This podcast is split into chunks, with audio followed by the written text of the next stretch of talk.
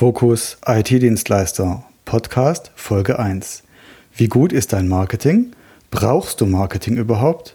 Und was kannst du tun, um dein Marketing zu verbessern?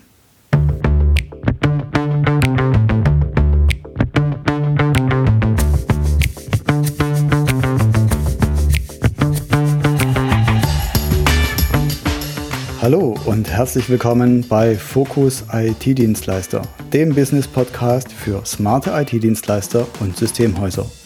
Ich bin Wolfgang Schulz und hier teile ich mit dir meine Erfahrungen und Learnings aus über 10 Jahren IT-Dienstleistung.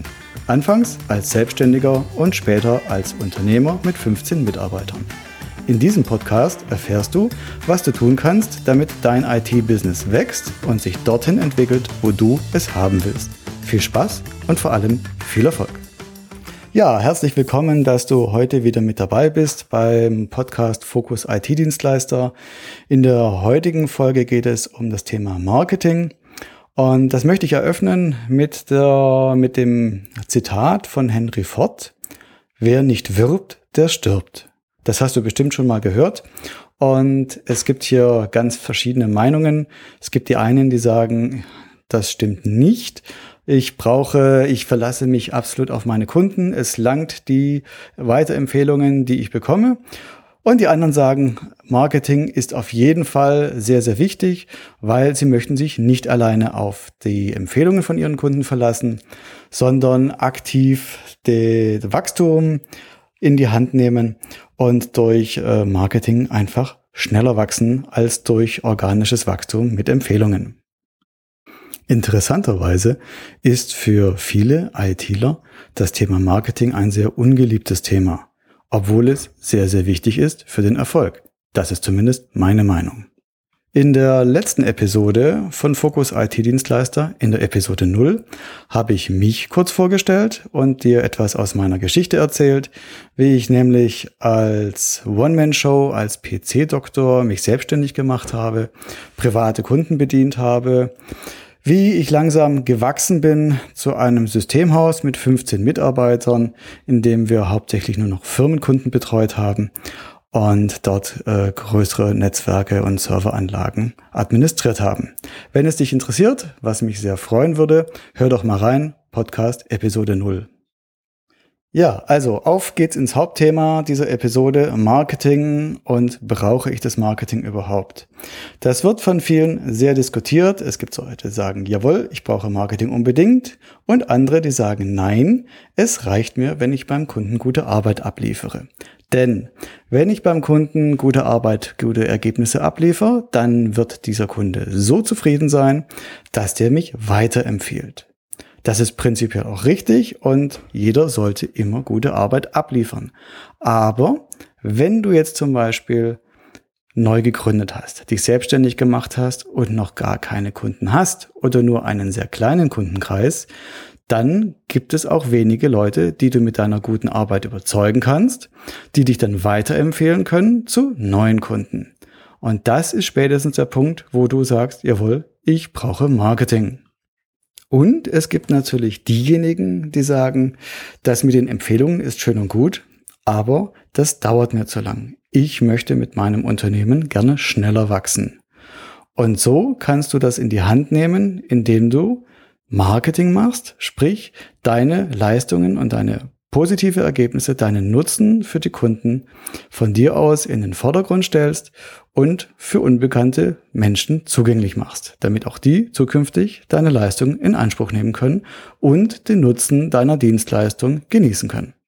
Die meisten werden also ganz klar diese Frage mit Ja beantworten. Sie brauchen Marketing.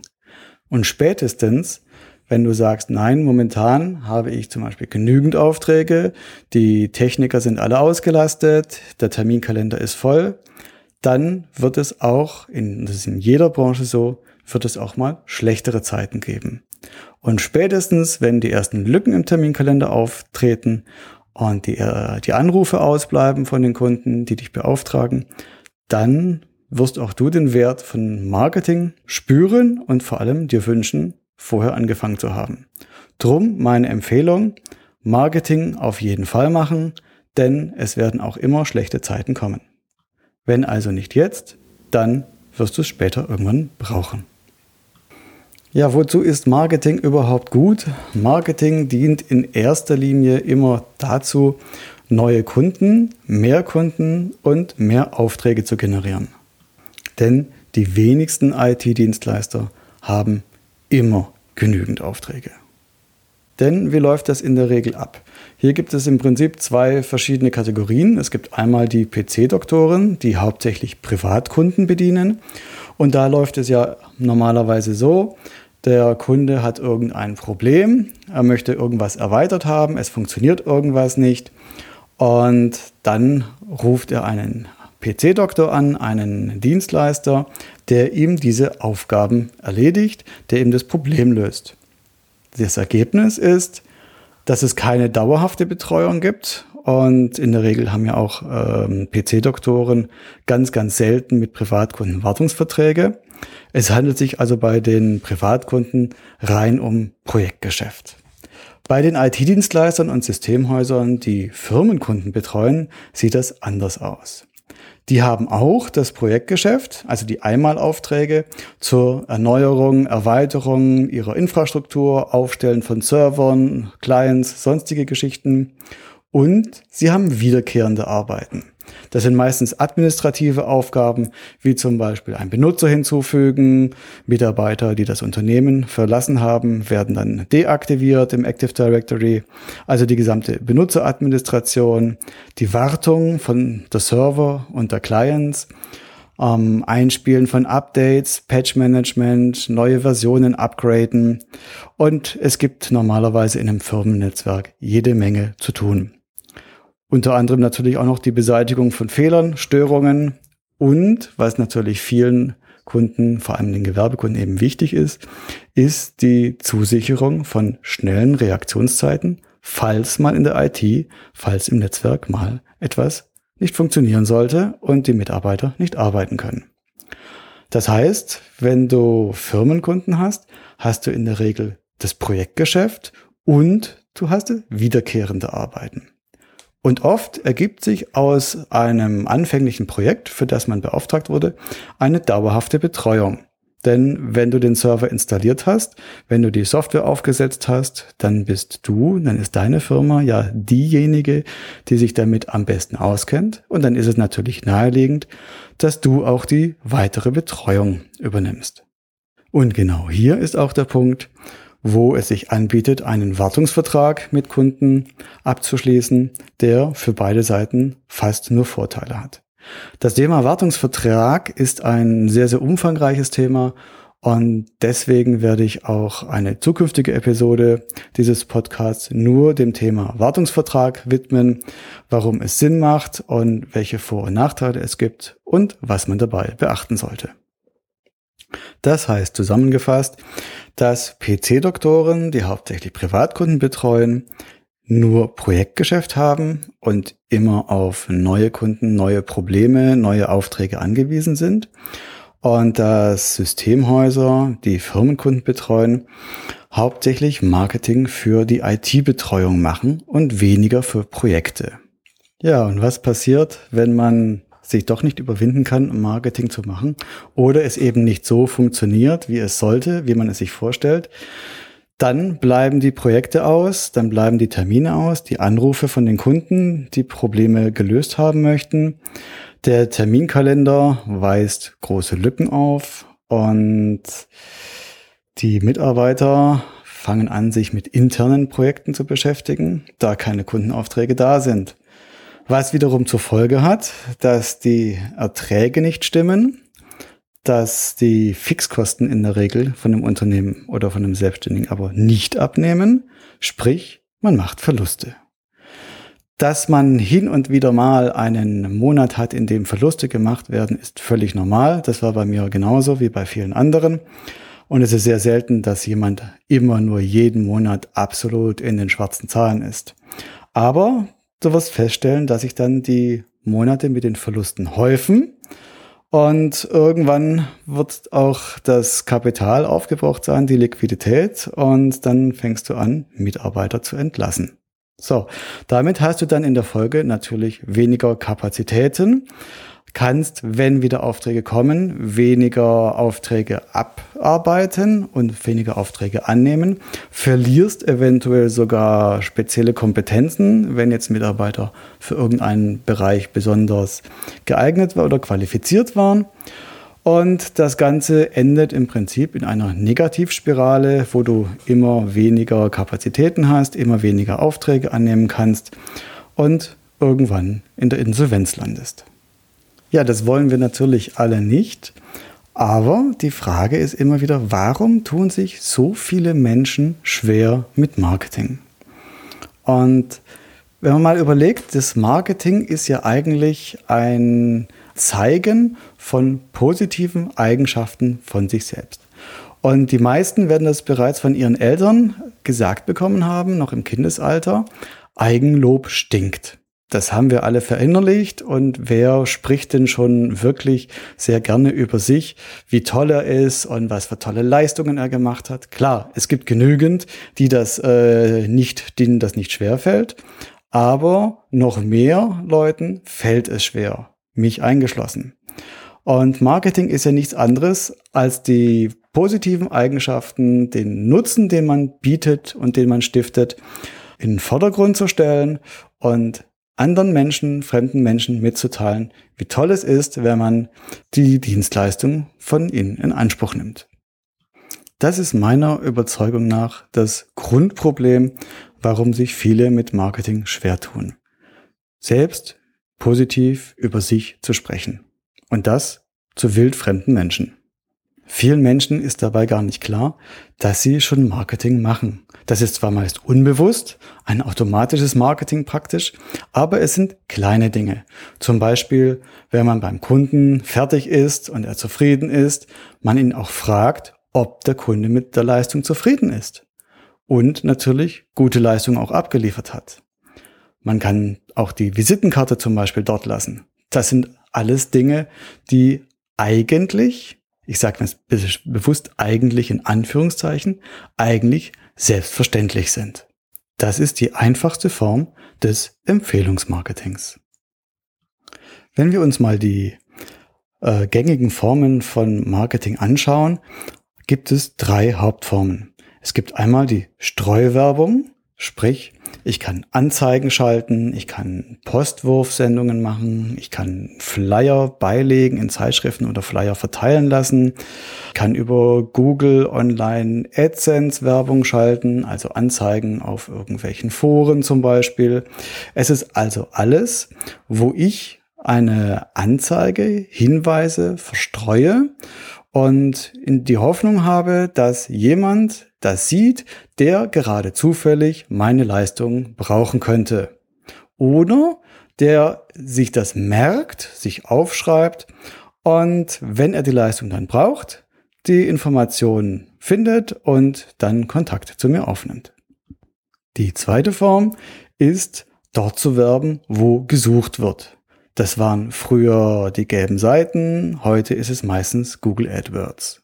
Sprich, die Leute haben ein Problem, suchen nach einer Lösung oder jemanden, der ihnen das Problem lösen kann. Und dort ist es dann wichtig, gefunden zu werden.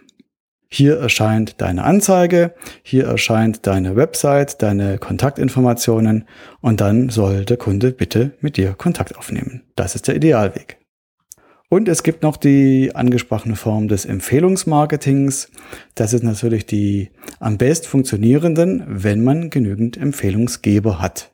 Sprich, jemand ist überzeugt von deiner Leistung und empfiehlt dich einem anderen Menschen weiter. Und durch diese Vorschusslorbeeren hast du auch sehr, sehr gute Chancen, mit dieser Person dann auch ins Geschäft zu kommen. Meine Erfahrung ist, dass Marketing am besten dort funktioniert, wo gesucht wird. Und das ist für die meisten Branchen der Fall, in denen die Zielgruppe ein Problem hat und weiß, dass es dafür eine Lösung gibt. Anders wäre der Fall, wenn du ein Produkt hast oder eine Dienstleistung, die noch keiner kennt. Und wenn sie keiner kennt, dann kann auch keiner danach suchen. Dann müsstest du jetzt zum Beispiel über Streuwerbung gehen. Aber für IT-Dienstleister, für PC-Doktoren ist es das Beste und einfachste und effektivste, dort zu werben, wo gesucht wird. Und das ist in der heutigen Zeit in der Regel Google AdWords.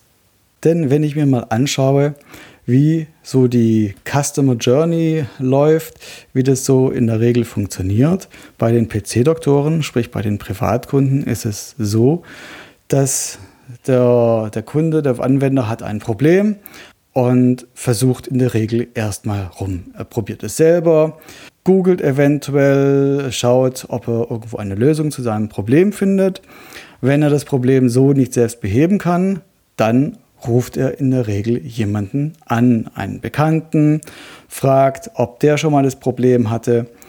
Und erst, wenn keiner seiner Bekannten ihm helfen kann, dann schaut er, wenn das Problem so tiefgreifend ist und so dringend, dass es gelöst werden muss, dann schaut er, ob er Hilfe bekommt von jemandem, den er bezahlen muss. Und als ich früher als PC-Doktor unterwegs war, ich habe es wirklich so oft gehört, die Story von den Kunden, dass es hieß, wissen Sie, Herr Schulz, damals hat mein Sohn das gemacht. Aber der studiert jetzt in Berlin oder in Hamburg oder es hieß, ja, früher war der Nachbarsjunge da, der hat sich immer um meinen PC gekümmert, der ist jetzt aber weg, der hat keine Zeit mehr, der ist keine Ahnung was. So, und jetzt suchen Sie jemanden, der Ihnen zukünftig die PC-Probleme löst. Als IT-Dienstleister für Gewerbekunden ist es ein wenig anders, zumindest aus meiner Erfahrung. Denn die meisten Kunden, die ich gewonnen habe mit dem Systemhaus, die hatten bereits einen EDV-Betreuer, einen IT-Dienstleister. Aber sie waren unzufrieden mit ihm. Nun ist es ja so, dass man einen IT-Dienstleister nicht sofort wechselt, wenn irgendeine Unzufriedenheit aufkommt. Beim PC-Doktor, bei Privatkunden mag das anders sein. Da kann man dann gleich den nächsten anrufen, denn so ein PC ist jetzt auch nicht wirklich kompliziert. Aber in einer Firma, wo viele Server, viele Dienste zusammenspielen und wo auch die Zeit einfach ein kritisches Thema ist, denn bei den meisten Firmen ist es wirklich so, wenn die IT nicht läuft, dann steht die Firma. Und es ist schon das Herz jeder Firma. Und deswegen muss man sehr viel Vertrauen haben zu dem Dienstleister, den man an seine IT ranlässt. Wenn also eine gewisse Unzufriedenheit mit dem Betreuer da ist, dann wechselt man nicht sofort, sondern man schluckt das Ganze oder man spricht den IT-Dienstleister an, dass einem das und das nicht, äh, nicht gut gefällt. Und ja, irgendwann ist aber dann, äh, wenn keine Besserung kommt, ist aber das Fass im Prinzip übergelaufen. Und dann fängt man an, fängt der Kunde an, sich nach einem neuen IT-Dienstleister umzusehen.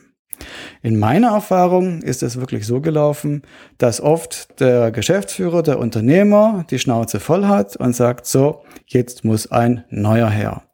Und dann wird die Sekretärin oder die Assistentin eben beauftragt, bitte suchen Sie mal einen mögliche Kandidaten, die in die Frage kommen, unseren bisherigen IT-Dienstleister zu ersetzen. Und diese Person begibt sich dann auf die Suche. Früher hätte sie in den gelben Seiten gesucht, heute im modernen Leben tut die Person natürlich googeln. Und jetzt ist die Frage, wird man gefunden oder wird man nicht gefunden? Wer nicht gefunden wird, der kann auch nicht angefragt und beauftragt werden.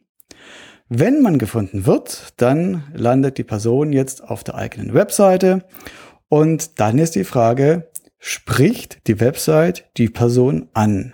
Beziehungsweise die Überlegung ist ja, wenn die suchende Person diesen Dienstleister mit dieser Website vorschlägt, wird sie von ihrem Vorgesetzten, wird sie von ihrem Chef ein Lob erhalten oder nicht? Denn darum geht es ja. Sprich, die suchende Person muss beurteilen, ob der Dienstleister mit dieser Website die Probleme und Aufgaben der Firma zur Zufriedenheit ihres Chefs lösen kann. Und genau das ist die Situation, die ich sehr oft bei Kunden und bei Interessenten vorgefunden habe, zu denen ich zum Termin gegangen bin, um mein Unternehmen vorzustellen. Ich kam dann irgendwann zum Geschäftsführer, zum Unternehmer und der hat sehr, sehr oft meine Webseite komplett auf Papier ausgedruckt vor sich gehabt. Ja, richtig gehört. Oft wurden die Web wurde die Webseite ausgedruckt. Das sind meistens dann eben Unternehmer und Geschäftsführer der älteren Generation. So, jetzt sitzt du da und bei einer Firma geht es dann nicht unbedingt darum, dass du deine technische Kompetenz in den Vordergrund stellst, denn der Kunde, der Interessent ist sich im Klaren, dass wenn du Mitarbeiter hast, dass du in der Regel nicht selber die Person bist, die die Probleme und Aufgaben lösen wird, sondern es sind deine Mitarbeiter, die kommen werden. Aber es geht um den Nasenfaktor. Es geht darum, ob er sich vorstellen kann, dass deine Mitarbeiter, dass deine Firma diese Aufgaben zu seiner Zufriedenheit löst. Und falls es zu Problemen kommen sollte, ob er diese auch mit dir und mit deiner Persönlichkeit klären kann. Und wenn du jetzt überzeugst, dann hast du meistens den Auftrag schon in der Tasche. So ist es zumindest mir oft gegangen. Du hast also durch deine Marketingaktivitäten es geschafft, eine fremde Firma, eine fremde Person auf dich aufmerksam zu machen und dich anzurufen, indem sie also Kontakt aufgenommen haben.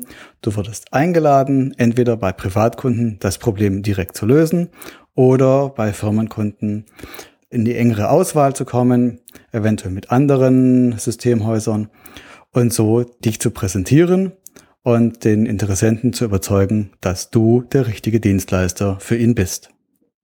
Wenn du bis hierhin gekommen bist, hat dein Marketing funktioniert. Jetzt ist natürlich nur noch die Frage, wie oft kommt das vor? Wie viele Anfragen bekommst du? Wie viele Interessenten melden sich bei dir? Je mehr, desto besser und desto besser funktioniert das Marketing. Die Frage ist natürlich, wie kommst du jetzt an diesen Punkt, dass du gefunden wirst und dass deine Webseite so weit überzeugt, dass die verantwortliche Person sich entscheidet, dich als eventuellen Dienstleister in Betracht zu ziehen und mit dir Kontakt aufzunehmen. Und auch hier gibt es wieder zwei Möglichkeiten. Du kannst es selber machen oder du kannst jemanden beauftragen, der das für dich tut. Jetzt leiden doch aber viele ITler unter einem kleinen Problem. Ich nenne es das Superheldensyndrom. Denn ITler, und da schließe ich mich bewusst nicht aus, denken, sie könnten alles. Das heißt, wir können technisch natürlich Webseiten machen, wir können Anzeigen erstellen, aber technisch ist das eine Sache. Aber so zu machen, dass es nachher wirklich auch gut aussieht, die Webseite so designen, dass der Interessent sie ansprechend findet, die Anzeigen so zu texten, dass die Leute darauf anspringen, die ganzen Texte auf der Webseite so zu machen und auch das SEO zu machen, das kann, können wir zwar alle technisch prima tun, keine Frage, denn wir sind es ja gewöhnt, uns in neue Dinge, gerade in der IT, sind wir es gewöhnt, in neue Dinge uns einzuarbeiten und dann irgendwie das ganze Ding zum Laufen zu bekommen. Und viele, und da schließe ich mich natürlich auch wieder nicht aus, warum stellen sich die Frage, warum soll ich Geld ausgeben für etwas, was ich selber auch erledigen kann? Das Ergebnis ist meistens, dass die Webseiten, viele Webseiten so aussehen, wie sie dann eben auch aussehen. Natürlich gibt es Ausnahmen. Es gibt durchaus Webseiten, die ITler im Eigenbau gemacht haben, die fantastisch aussehen. Nur Aussehen ist natürlich auch nicht das Wichtigste. Wichtig ist, dass die Zielgruppe die Webseite für passend empfindet und daraufhin sich auch meldet. Das heißt, die Webseite muss funktionieren. Sie muss bei der Zielgruppe die gewünschte Aktion auslösen, nämlich Kontakt aufzunehmen. Mir ging es zumindest so, dass ich sehr oft auch in meiner Technikerdenke war, denn ich habe ja als PC-Doktor, habe ich mich hauptsächlich mit PC und IT-Technik beschäftigt und für mich war es klar, dass ähm, mal andere Sachen wichtig sind, die ich eben auf der Webseite dargestellt habe, auf meinen Webseiten, die ich selber gemacht habe, die aber für den Kunden, für meine Zielgruppe völlig irrelevant waren. Ich dachte immer, genauso, ich dachte immer, ich spreche mit meinen Kunden kein Fachchinesisch. Trotzdem haben die ständig nachgefragt, um was es eigentlich geht, wenn ich gerade geredet habe. Das ist allerdings ein Lernprozess, den jeder auch hinkriegen kann. Ja, die andere Möglichkeit, zum Ergebnis zu kommen, dass man gefunden wird und eine Webseite hat, die die Zielgruppe anspricht und zur gewünschten Aktion veranlasst, ist, jemanden externes zu beauftragen.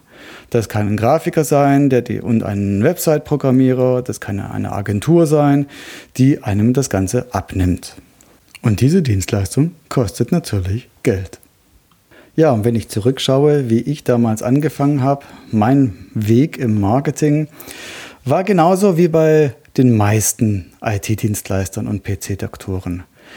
Als ich angefangen habe, war Google noch nicht ganz so groß und wichtig und ich habe mich, zumindest bei mir war es gefühlt so, und deswegen bin ich eingestiegen mit den gelben Seiten. Das war im Prinzip das Medium damals, wo die Privatkunden danach gesucht haben. Sie hatten ein Problem, sie haben äh, alle möglichen Leute gefragt, ob sie ihr Problem lösen können. Irgendwann sind sie zum Punkt gekommen, dass sie sagen, okay, ich muss hier einen Dienstleister anrufen, jemanden Professionelles, der mein Problem löst. Und wo hat man eben damals nachgeschaut, wenn niemand jemanden gekannt hat, den man empfohlen werden konnte? In den gelben Seiten. Und dort war es eben wichtig, gut positioniert zu sein mit einer guten Anzeige, die sofort sichtbar ist. Kein kleiner irgendwie äh, Zeileneintrag, sondern richtig schön grafisch. Ähm, ja, und so habe ich angefangen. Und ich habe aber auch äh, mir gedacht, wenn die Leute sich vorher, bevor sie bei mir anrufen, sich erkundigen wollen, gehen sie vielleicht auf die Webseite. Und dann hatte ich meine Webseite natürlich selber gemacht. Wenn ich mir heute meine erste Webseite anschaue, ja, es ist mir peinlich. Heute würde ich mich dafür schämen. Aber damals hat es gepasst. Ich wusste, dass sie nicht gut aussieht.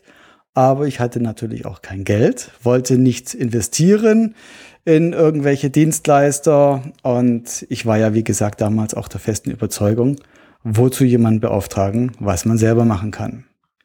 Mit der Zeit wurde Google AdWords dann doch immer wichtiger. Das Verhältnis hat sich praktisch umgekehrt von gelbe Seiten zu Google AdWords. AdWords am Anfang nur ausprobiert und in gelbe Seiten jährlich vierstellige Beträge investiert in Anzeigen. Und mit der Zeit hat sich das umgekehrt, dass gelbe Seiten eigentlich immer unwichtiger geworden ist und das meiste dann über Google AdWords gelaufen ist. Natürlich habe ich auch Google AdWords selber gemacht, habe meine Anzeigen selber getextet, habe Kampagnen aufgesetzt. Alles, was dazugehört mit Keyword-Recherche und allem drum und dran. Da habe ich sehr, sehr viel Zeit investiert Zeit, die ich im Nachhinein eventuell anders hätte besser investieren können. Und ich habe auch sehr, sehr viel Lehrgeld dafür bezahlt. Aber für den Anfang hat es gereicht und das Geschäft lief sehr gut, meine Firma lief sehr gut, ich hatte immer genügend Aufträge. Irgendwann habe ich dann eine Grafikerin kennengelernt, die mir bei grafischen Dingen geholfen hat und plötzlich habe ich gemerkt, dass die ganzen Sachen plötzlich viel besser aussahen als vorher, als ich es selber gemacht habe. Und das war für mich so ein bisschen der Punkt, wo ich dann wirklich eingesehen habe, Mensch, gibst einen Profi, das kostet zwar Geld, aber das Ergebnis ist einfach besser. Ich kann manche Sachen einfach nicht so gut und deswegen arbeite ich ab heute immer nur noch mit Profi-Grafikern zusammen. Ja, und so habe ich auch das Thema Webseite irgendwann mal ausgelagert, habe es an eine kleine Agentur gegeben, die gute Dinge geleistet hat, gute Dienste. Mit der Zeit wurden die Ansprüche, meine Ansprüche aber immer höher und größer. Und irgendwann habe ich es auch an eine größere Agentur gegeben. Eine größere Agentur hat den Vorteil, dass die viele, viele Dienstleistungen im Haus bereits vereinen also Grafikdesign, Website-Programmierung, Texter, Fotografen und alle möglichen Sachen. Und hat aber auch den Nachteil, dass größere Agenturen in der Regel auch größere Preise verlangen. Alles in allem war der Weg aber trotzdem der richtige. Und irgendwann hat bei mir dann, äh, habe ich den Fehler gemacht, dass bei mir der Schwabe durchgebrochen ist und ich dachte mir, naja, kannst sicherlich auch Geld sparen irgendwo. Denn ich bin von einer Firma angesprochen worden, von einem Vertreter einer Firma, die sagten, Mensch, ähm, AdWords-Betreuung, das machen wir, das ist unser Kerngeschäft und da sind wir total günstig. Sie haben mir jetzt nicht unbedingt das Blaue vom Himmel versprochen, aber so in die Richtung ging das. Und da habe ich das erste Mal ähm, die AdWords-Betreuung aus der Hand gegeben. Das Ergebnis war eine Katastrophe.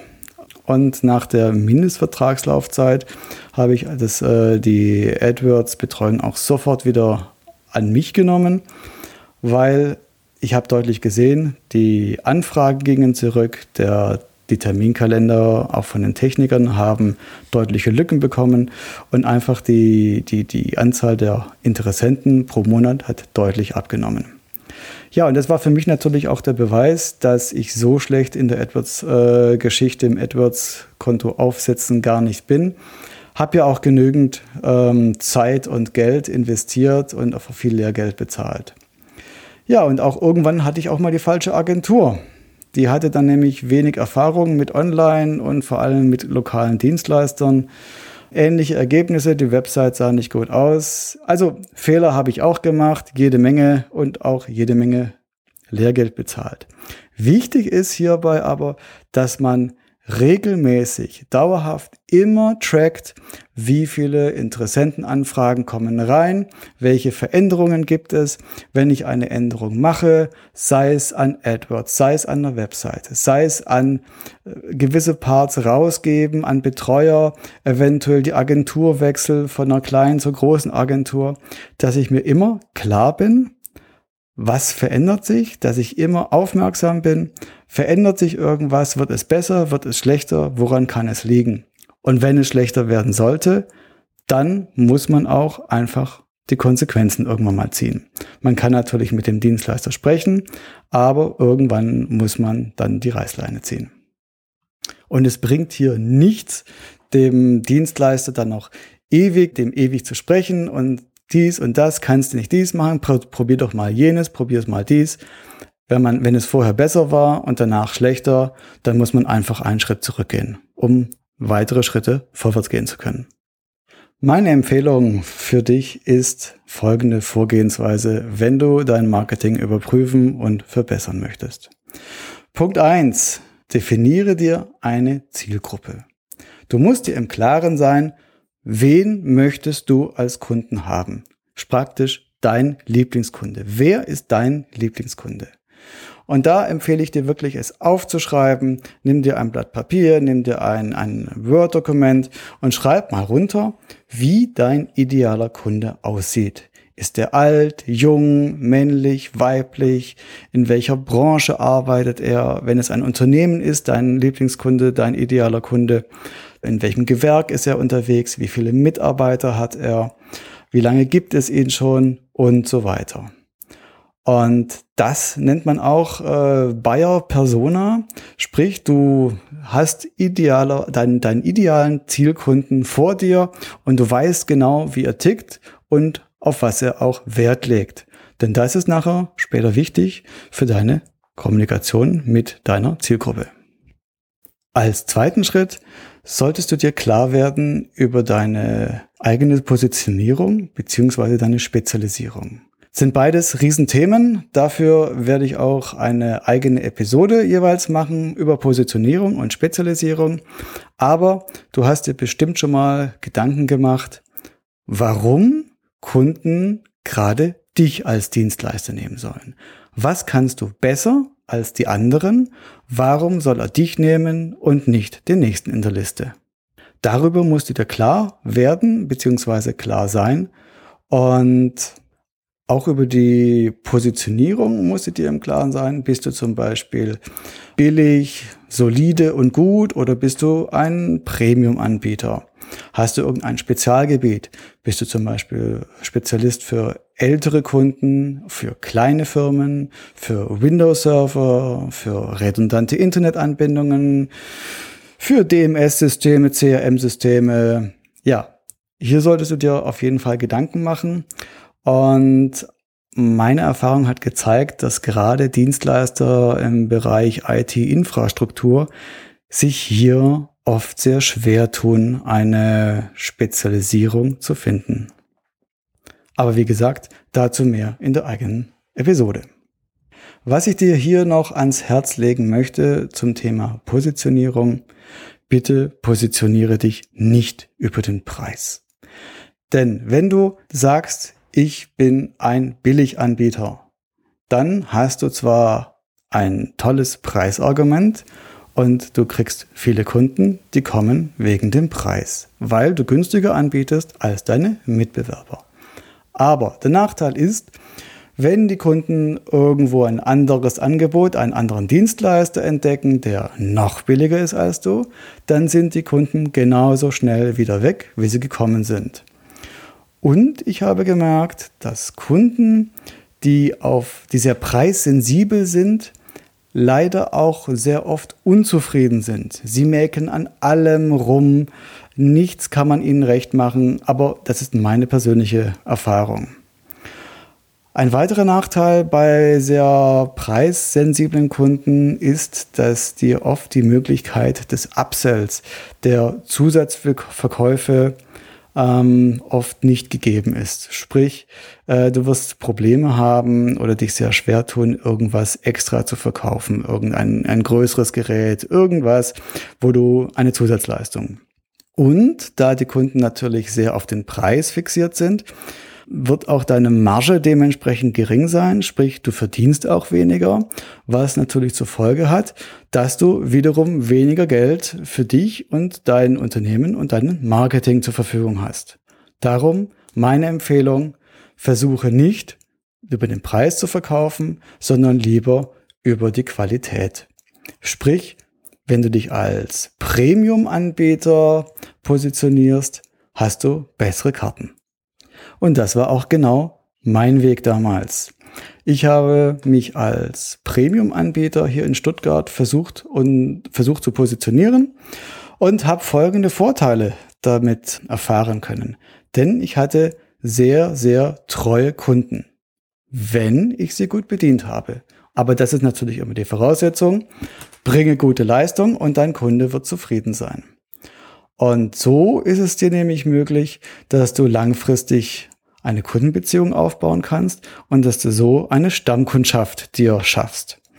Und die werden dann auch nicht mehr fragen nach dem Preis, denn sie wissen, der Dienstleister bringt gute Leistung, das Ergebnis stimmt und dann ist es auch nicht mehr hundertprozentig so wichtig, wie der Preis nachher ist. Er muss natürlich fair sein, keine Frage, aber es muss nicht der billigste Preis sein. Ein weiterer Vorteil ist, dass du sehr, sehr leicht Zusatzverkäufe tätigen kannst. Denn Kunden, die Premium-Anbieter beauftragen, die sind offen für etwas Besseres.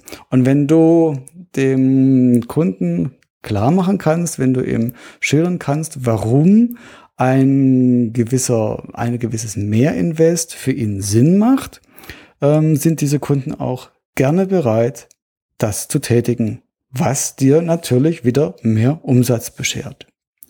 Ein weiterer Vorteil bei Premium-Kunden, beziehungsweise wenn du dich bei Kunden, wenn du dich als Premium-Dienstleister positionierst, ist, dass du als Experte wahrgenommen wirst und sehr gerne, die Kunden hören sehr gerne auf deinen Rat. Und wenn du doch hier Verbesserungen hast, dann werden die auch häufig umgesetzt. Noch ein Vorteil ist, dass die Kunden, die bereit sind, mehr Geld zu bezahlen, also nicht so auf den Preis schauen, ich gemerkt habe, dass das in der Regel auch einfachere Kunden sind. Sie meckern nicht oft rum, sie lassen auch mal fünf Grade sein und man muss auch nicht ständig wegen jeden zehn Minuten rumdiskutieren, warum man diesen Weg gegangen ist und nicht jenen, obwohl man doch hier eventuell hätte fünf Minuten sparen können und so er fünf Minuten seiner, seines Geldes hätte sparen können. Nein, Kunden, die Premium-Dienstleister beauftragen, schauen hier nicht so sehr auf jede Minute und das macht natürlich das Leben eines Dienstleisters deutlich einfacher. Was natürlich auch dazu führt, da du Premium-Dienstleister bist und Premium-Preise hast, dass du natürlich auch eine tolle Marge hast. Du hast genügend Ertrag für dein Geschäft, um es auch weiter auszubauen und du hast genügend Ertrag, um vernünftiges Marketing zu machen, was dir wiederum andere Kunden bringt für dein Premium-Business. Wichtig ist allerdings, die Qualität muss in den Augen vom Kunden stimmen. Das muss auf jeden Fall passen. Wenn die Qualität nicht stimmt, ist der Kunde bald wieder weg. Das ist beim Billigkunden aber genauso. Und was man als Nachteil sehen könnte, wenn es denn wirklich ein Nachteil ist, die Kunden möchten in der Regel umsorgt werden. Was dir natürlich aber wiederum die Möglichkeit gibt, Upsells und Zusatzverkäufe zu tätigen. Das einzig wichtige Kriterium, was du bei der Auswahl hier beachten solltest, ist die Frage, gibt es in deinem Zielgebiet, in deinem Umkreis genügend Kunden, die für deine Ausrichtung in Frage kommen? Das ist natürlich wichtig, es müssen genügend Kunden, genügend potenzielle Kunden da sein. Der nächste Schritt ist eine ansprechend designte Website. Und ansprechend meine ich hier, dass es zu deiner gewählten Zielgruppe, zu deinem Image passt. Wenn du dich also für eine günstige, eine billig Positionierung entschieden hast, dann darf deine Webseite zum Beispiel nicht edel aussehen. Denn jeder möchte natürlich, der Geld sparen möchte, möchte natürlich auch sehen, ah ja, hier ist ein Anbieter, der günstige Preise hat und günstige Preise tun sich in der Regel nicht mit einem, einer edlen Webseite äh, vereinbaren. Übrigens, das ist ein Thema, was leider viele, viele PC-Doktoren machen, dass sie über den Preis gehen. Und teilweise, wenn man im Website, in, in, in Google sieht, in den Ergebnislisten, da gibt es teilweise Preisschlachten. Da frage ich mich wirklich, wie die teilweise überleben können. Wenn du dich als solider Dienstleister positioniert hast, dann sollte die Webseite nicht billig sein, aber sie sollte natürlich auch nicht überkandidelt sein. Also kein edles Schwarz, so wie große Marken es oft haben, sondern solide und gut, damit der Kunde oder damit der Interessent das Gefühl hat, jawohl, hier bekomme ich eine solide und gute Dienstleistung. Oder du tust dich eben als Premium-Dienstleister positionieren. Dann sollte die Webseite dementsprechend auch das Image von dir rüberbringen, damit die Leute nachher sich auch im Klaren sind, wenn es um den Preis geht und nicht gleich vom Stuhl kippen, wenn sie den hören, sondern sie wissen, okay, diesen, wenn ich diesen Dienstleister anrufe mit so einer Webseite, dann bin ich auch dementsprechend bereit, den Preis zu bezahlen. Das läuft beim Interessenten meist unbewusst ab, aber es filtert doch sehr viel von den Leuten, die dann den Kontakt aufnehmen oder eben auch nicht. So viel zum Design der Webseite. Kommen wir als nächsten Schritt zum, zur Aussage der Webseite. Bei Privatkunden ist es eben wichtig, dass hier auf die Qualität eingegangen wird. Das ist nämlich oft die Angst von Kunden, von Privatkunden, dass sie über den Tisch gezogen werden, dass sie irgendeinen Ramsch angedreht bekommen. Und das muss auf jeden Fall ausgeschlossen werden. Drum zeige auf der Webseite, dass du gute Qualität lieferst, dass du preiswert bist. Wenn du nicht billig Anbieter bist, dann solltest du das Wort billig auch vermeiden. Zeig, dass du den Preis wert bist. Die PC-Doktor-Branche an sich hat einen nicht besonders guten Ruf und keiner möchte über den Tisch gezogen werden. Drum zeige, dass du preiswert bist, dass du den Preis aber auch wert bist. Und du solltest dich persönlich zeigen.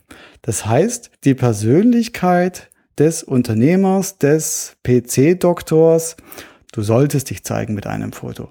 Denn jeder möchte natürlich gerne sehen, wer kommt denn da, mit wem spreche ich, wen rufe ich an, wer wird nachher in mein Haus kommen und die Probleme an meinem PC lösen. Und wenn du sympathisch rüberkommst, dann habe ich festgestellt, ist es ein richtiger Booster nachher. Und die Leute sind angenehm überrascht, wenn man dann wirklich bei ihnen auftaucht und sagt, Mensch, Sie sind ja das von der Webseite.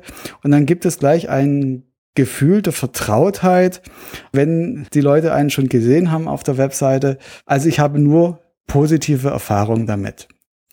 Und du solltest auf der Webseite auch noch zeigen, dass es schnell geht, dass die Leute nicht ewig auf einen Termin warten müssen und dass du da versuche zu zeigen, dass du zielstrebig vorgehst.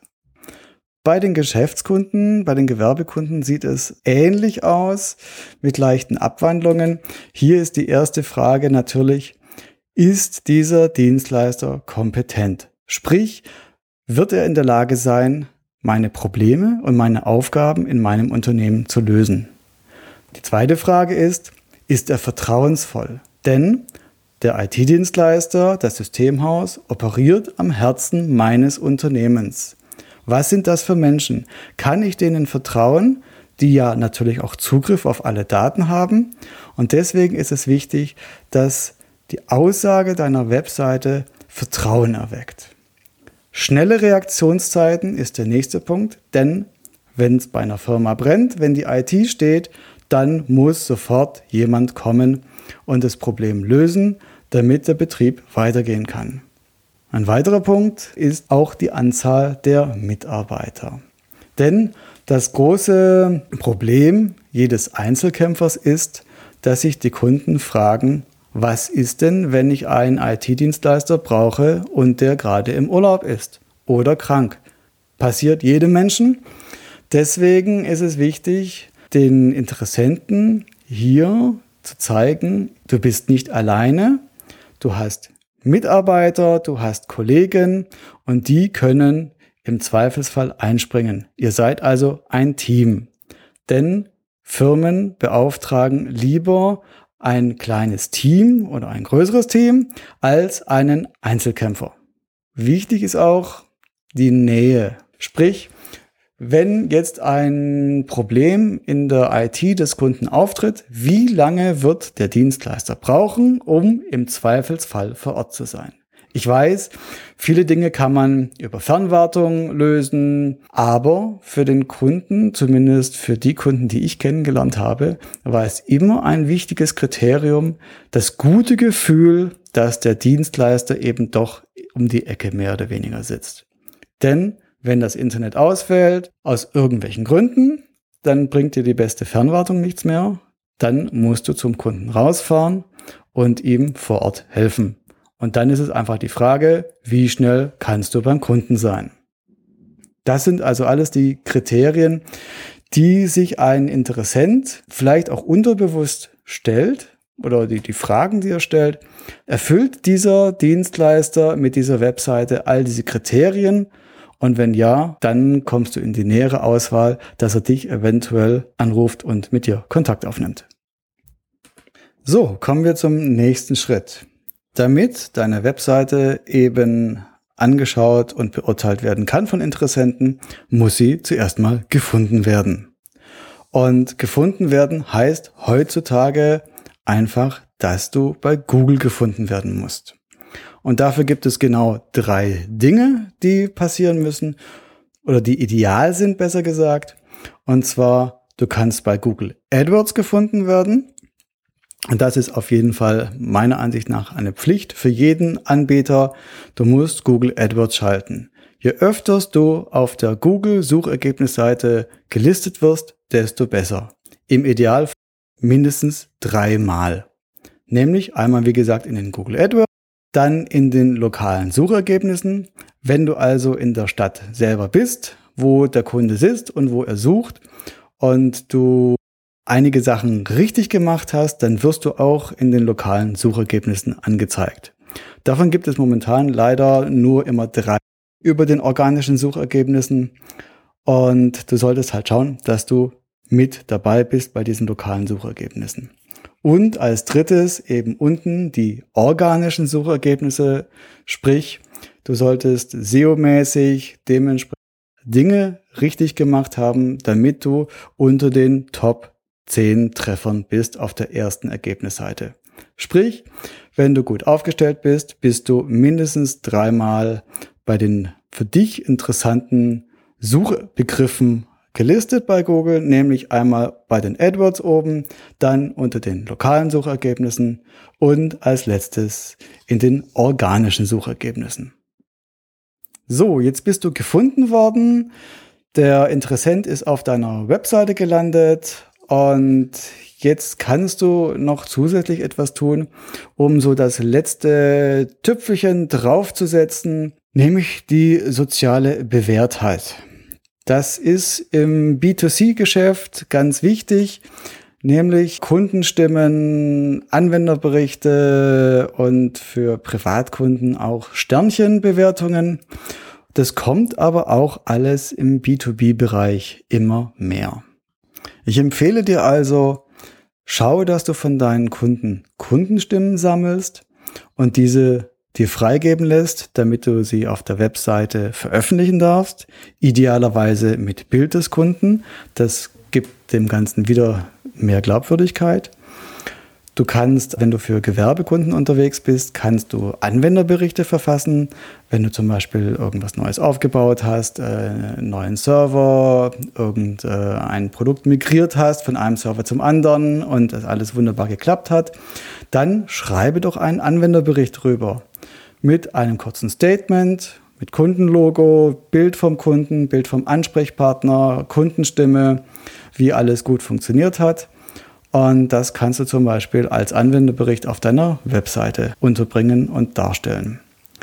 Und für Privatkunden, genauso wie für, es kommt also jetzt langsam für auch im B2B-Bereich, sind Sternchen, die Google die bei Google angezeigt werden in den Suchergebnissen und die du auch auf deiner Webseite über gewisse Dienstleister einbinden kannst.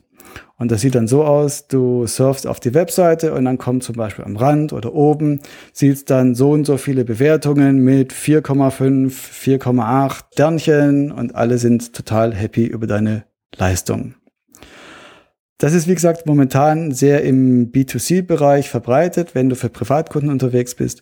Aber es kommt auch langsam im B2B-Bereich, dass sich äh, selbstständige und kleine Gewerbekunden mit daran orientieren, wie andere Kunden deine Dienstleistung und dich als Dienstleister an sich bewerten.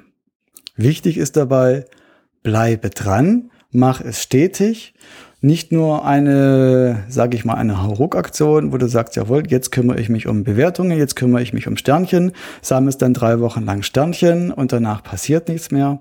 Nein, ich empfehle dir, das muss ein Prozess sein, der bei dir in den Arbeitsablauf, in das tägliche Geschäft integriert ist, dass du und deine Mitarbeiter immer wieder regelmäßig nachfragen nach den, bei den Kunden, bist du zufrieden, Hast du mir eine Kundenstimme? Darf ich einen Anwenderbericht schreiben? Kriege ich ein Foto von dir?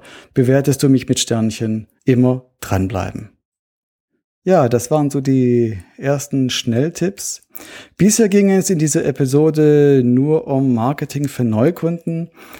Was du nicht vergessen solltest, sind allerdings aber auch deine Bestandskunden. Denn in der Regel hast du ja schon Kunden und es ist ja auch allgemein bekannt, dass die Gewinnung von Neukunden zigfach teurer ist als einen Bestandskunden dazu zu bringen, dir einen neuen Auftrag zu geben. Auch hierfür werde ich eine neue, eine extra Episode machen zum Thema Marketing und Aktivierung von Bestandskunden. Wie du es schaffst, aus deinen Bestandskunden, von deinen Bestandskunden wieder Aufträge beziehungsweise mehr Aufträge zu erhalten. Und so möchte ich dich ermutigen, jetzt ins Handeln zu kommen. Und damit du bei der Umsetzung der, des einen oder anderen Tipps auch Unterstützung hast, habe ich dir eine kurze Checkliste zusammengeschrieben, die du im Idealfall einfach der Reihe nach durchgehen kannst. Und das ist im Prinzip für die Website zum Beispiel, wer ist deine Zielgruppe, wie sehr trifft die Webseite die Bedürfnisse deiner Zielgruppe? Wie weit ist das schon der Fall? Wie wird deine Website gefunden? Wie viel Traffic bekommt deine Website? Hier kannst du mal einen Blick in Google Analytics reinwerfen. Und dann gibt's auch noch Tipps, wie weit deine Webseite bereits für deine Zielgruppe optimiert ist. Mein Tipp auch, wenn deine Website älter als circa drei Jahre ist, dann solltest du auf jeden Fall mal ernsthafte Gedanken über ein Facelift oder über einen Relaunch machen. Denn das, das Design, der Trend der Webseiten verändert sich sehr schnell und der Kunde merkt auch, ob es, ob eine Website, sage ich mal, up to date ist oder ob sie schon in die Jahre gekommen ist. Wenn du das nicht selber machen kannst, dann suche dir einen Partner für die Realisierung. Und hier ist einfach die Bitte, schätze deine eigenen Fähigkeiten realistisch ein. Und die wenigsten ITler sind einfach nochmal gute Designer. Ja, meine Motivation jetzt für dich, starte jetzt, warte nicht zu lange. Denn wenn du irgendwann feststellst, dass du weniger Aufträge bekommen solltest, wenn die Zeiten aus irgendwelchen Gründen wieder schlechter werden von der Auftragslage, dann bringt es nichts mehr, wenn du dann erst startest. Nein, das musst du vorher tun. Also starte in den guten Zeiten, starte am besten jetzt sofort und überprüf mal deine, dein bisheriges Marketing anhand der Checkliste. Ähm, die Checkliste findest du auf der Webseite focus-itdienstleister.com. Dort kannst du sie runterladen. Was du vermeiden solltest, wenn du dich dazu entschlossen hast, wenn du dich dazu entschließt, dein Marketing zu verändern, zu verbessern, vermeide, dass du ewig an deiner Webseite rumdoktorst. Wenn du zu lange brauchst, zeigt die Erfahrung, das wird nichts mehr. Wenn du nicht von Anfang weißt, das und das und das möchtest du ändern, dann quälst du dich rum und dann bekommst du mehr das Gefühl, dass du zwar viel arbeitest, aber der Output nachher wird nicht stimmen. Und was du auf keinen Fall auch vernachlässigen solltest, sind deine Kundenaufträge. Denn die bringen dir das Geld und für dieses Geld arbeitest du drum zuerst Kundenaufträge und sich dann trotzdem ums Marketing kümmern. Ich weiß, das ist manchmal eine Gratwanderung. Soll ich jetzt für den Kunden arbeiten oder soll ich jetzt für die Zukunft vorbauen? Soll ich mein Marketing verbessern?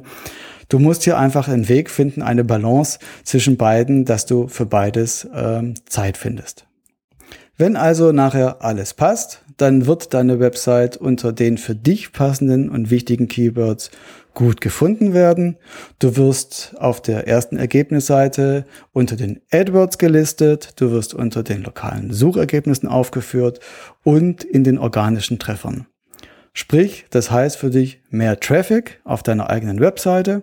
Mehr Traffic bedeutet mehr mögliche Interessenten sehen dich und wenn die Webseite für deine Zielgruppe passend ist, wirst du dann automatisch als Konsequenz auch mehr Anfragen bekommen und von den Anfragen werden dann auch mehr Aufträge für dich dabei rausspringen.